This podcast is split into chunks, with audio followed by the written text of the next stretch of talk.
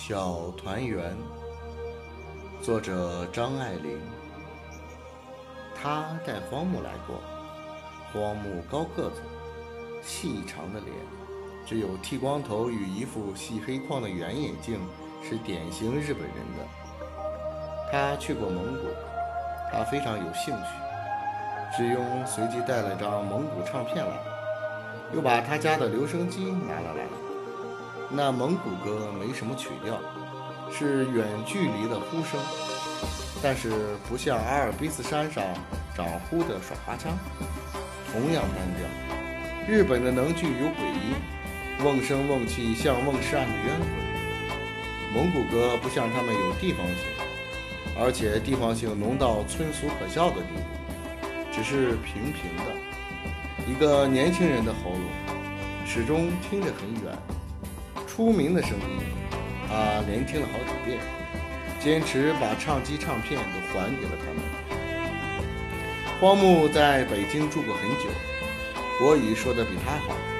志庸告诉他，他在北京隔壁邻居有个女孩子很调皮，荒木常在院子里隔着墙跟她闹着玩。终于恋爱了，但是他家里当然通不过，他结了婚。荒木也在日本订了婚，是他自己看上了一个女学生，暂时未婚妻到他家里来住了一阵子，回到火车被爆炸死了，结果他跟家里的夏女在神社结了婚。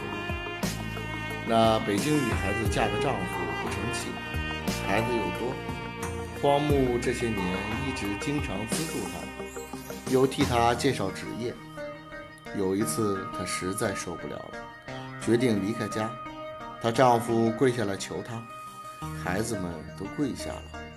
她正拿着镜子梳头发，把镜子一丢，唉，叹了一口气，叫他们起来。久立见过她一次，骨瘦如柴，但是并没有病容，也不很长，也不见老，只是长期的精神和物质上的煎逼。把人熬成了人干，使人看着骇然。看得出，本来是稚气的脸，青玉白皙，额头像幼童似的圆圆的突出，长条身材，烫发，北派滚边织锦缎长袖旗袍，领口瘦得大出一圈。